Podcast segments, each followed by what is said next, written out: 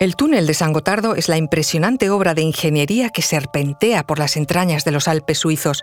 Es una muestra de lo que la humanidad puede lograr cuando desafía los límites de la naturaleza y la tecnología. Con más de 140 años de historia, su construcción no solo implicó una innovación técnica, sino también un monumental esfuerzo humano. Hoy, tras muchos avances técnicos, podemos ver otra gran obra maestra de la ingeniería en el túnel de Brenner. Os contamos esto y mucho más a continuación.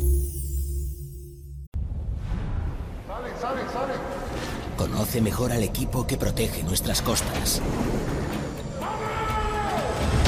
Alerta en el mar, el jueves a las 10 un nuevo episodio en National Geographic.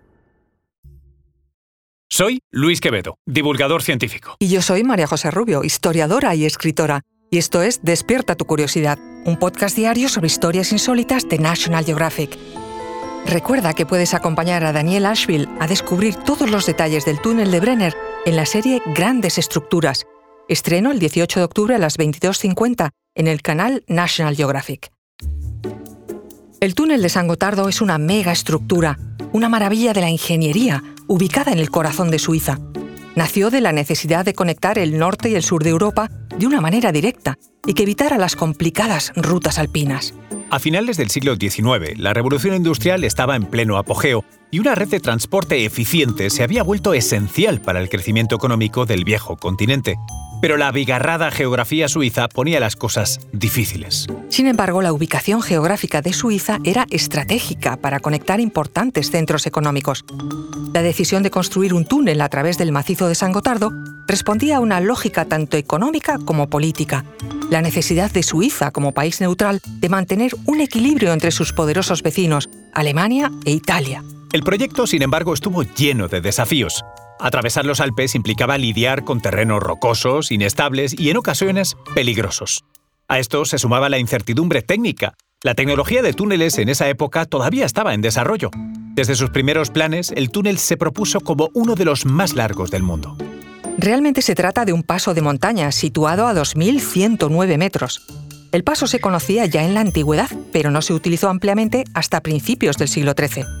Atravesarlo suponía cruzar el peligroso río Royce, que crecía repentinamente con el deshielo del verano. Las muertes por ahogamiento eran constantes, según los antiguos relatos de las villas cercanas. Para tratar de sortear el funesto río hundido en una garganta de rocas, se construyó hacia 1220 un ingenioso puente de madera que fue conocido como el Paso de San Gotardo. A pesar de tener nombre de santo, la leyenda suiza atribuía la construcción del puente al mismísimo diablo. Según aquella leyenda, los paisanos de la villa de Uri reclutaron al demonio para la difícil tarea de construir ese puente, a cambio de su trabajo, el diablo solicitó quedarse con lo primero que pasara por el puente, que, por supuesto, pensaba que sería un hombre. Pero el pueblo le engañó, y en vez de un hombre enviaron a un perro a cruzar el puente. El diablo enfurecido dejó caer una roca gigantesca taponando el paso. Esa roca aún existe hoy, se conoce como la piedra del diablo. Pesa más de 200 toneladas y permanece en el mismo punto geográfico de la leyenda. El viejo puente de madera, reforzado con incipientes carreteras y un precario túnel, resistió hasta mediados del siglo XIX y fue testigo de numerosos hechos históricos hasta que, a finales de ese siglo, surgió el gran proyecto del túnel ferroviario de San Gotardo. La construcción, dirigida por el ingeniero suizo Louis Fabre, comenzó en 1872 y se alargó durante una década.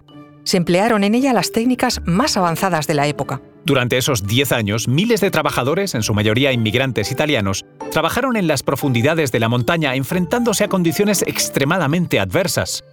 Las temperaturas podían ser infernales dentro del túnel debido a la proximidad de fuentes termales y las condiciones laborales eran, en muchos casos, muy precarias. Estas circunstancias, sumadas a los accidentes y enfermedades, resultaron en la muerte de más de 200 trabajadores durante la construcción del túnel. Se estima que por cada metro de túnel excavado en sus 15 kilómetros se perdía una vida humana, un sombrío recordatorio de los sacrificios detrás de algunas de las grandes proezas de la ingeniería. A pesar de los desafíos, en 1882 se inauguró el túnel. Supuso reducir significativamente el tiempo de tránsito entre las regiones del norte y sur de Europa y se convirtió en una arteria vital para el transporte de pasajeros y mercancías. San Gotardo representa la audacia del siglo XIX, pero si queremos conocer la audacia del siglo XXI, entonces tenemos que fijarnos en el túnel de Brenner. Actualmente en construcción, Conectará Italia y Austria como parte del Corredor Escandinavo Mediterráneo, una iniciativa de infraestructuras que busca mejorar la conectividad y la eficiencia del transporte en Europa. Un plan no solo ambicioso en longitud, sino también en tecnología y sostenibilidad al reducir las emisiones de CO2. Con 55 kilómetros, una vez completado, será el túnel ferroviario más largo del mundo. Comparado con San Gotardo, el túnel de Brenner se beneficia de más de un siglo de avances en ingeniería. Las modernas tuneladoras y las técnicas de construcción avanzadas permiten un trabajo mucho más seguro y eficiente. Los túneles de San Gotardo y Brenner, aunque separados por generaciones, comparten un propósito común, conectar Europa y superar las barreras naturales que han dividido el continente durante milenios.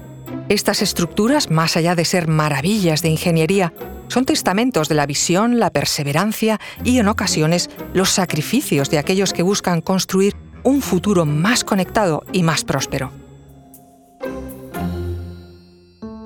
Recuerda que Despierta tu Curiosidad es un podcast diario sobre historias insólitas de National Geographic. Disfruta de más detalles del túnel de Brenner en la serie Grandes Estructuras. Estreno este 18 de octubre a las 22.50 en el canal National Geographic. Ah, y no olvides suscribirte al podcast si has disfrutado con nuestras historias.